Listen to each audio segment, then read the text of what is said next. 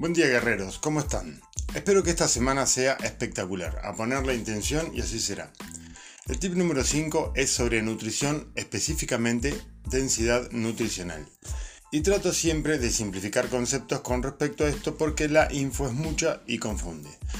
Por un lado está la elección de cómo o por qué me quiero alimentar. Como, eh, por ejemplo, vegano, vegetariano, paleo, por poner alguna etiqueta, elegir alimentos de origen animal, etc. Por otro lado, lo que va a ser una constante acá es la calidad de los alimentos en cuanto a origen, industria, producción, etc. y la calidad nutricional. Comenzar creo yo con lo más importante, la densidad nutricional de los alimentos, esto es la cantidad de nutrientes por caloría. Muchas veces se ingieren muchas calorías, una persona puede sobrealimentarse pero estar desnutrida, lo que se ve en el mundo hoy. Mil calorías pueden ser muy pobres en nutrientes o muy elevadas, calorías vacías o completas. Hay cuatro factores a considerar para la densidad.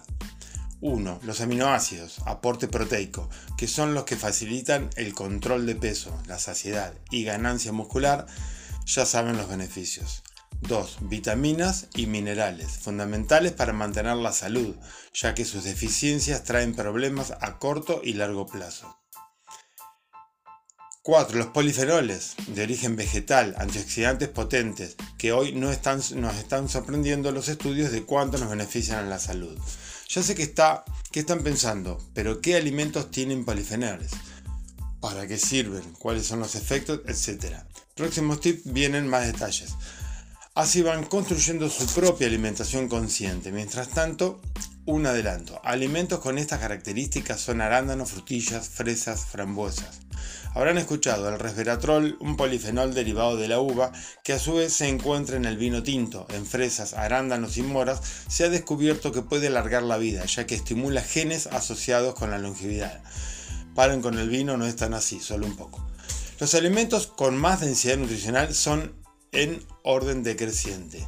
Los más estos, hígado, hierbas y especias, verduras de hojas verdes, cal, espinacas, selgas, huevos, moluscos, bivalvos, mejillones y ostras, sardinas, salmón, carne de vaca, magra.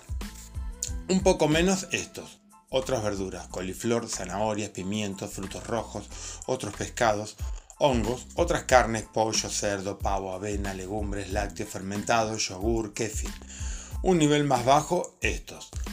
Semillas, calabaza, cáñamo, papas y batatas, otras frutas diferentes a las anteriores, frutos secos, otros cereales y otros lácteos, queso, leche, suero aislado. Y otro nivel y último, estos, el aceite de oliva, chocolate al 80% y otras comidas diferentes pero reales. De esa manera que, que compremos las que no están en paquetes. Para ir aclarando, no significa que debemos comer más de los más, sino que esto debe equilibrarse dependiendo de simplifico lo más difícil, si quiero o necesito bajar de peso, mantenerme en peso o aumentar la masa muscular. Además de la individualidad. Esto es un mundo, pero vendrá info de a poco y paciencia, por favor. Me gustaría primero que les quede esto como una información general de lo que significa densidad de un alimento. Y por otro lado, ya sé que vienen las mil dudas, que me escriban una pregunta o duda con el fin que el próximo tips sobre esto le doy prioridad a sus intereses. Les mando un abrazo grande y seguimos aprendiendo para que dentro de un tiempito se puedan armar una alimentación con sabiduría y consciente, dando prioridad a la salud con evidencias comprobadas. Gracias por leer.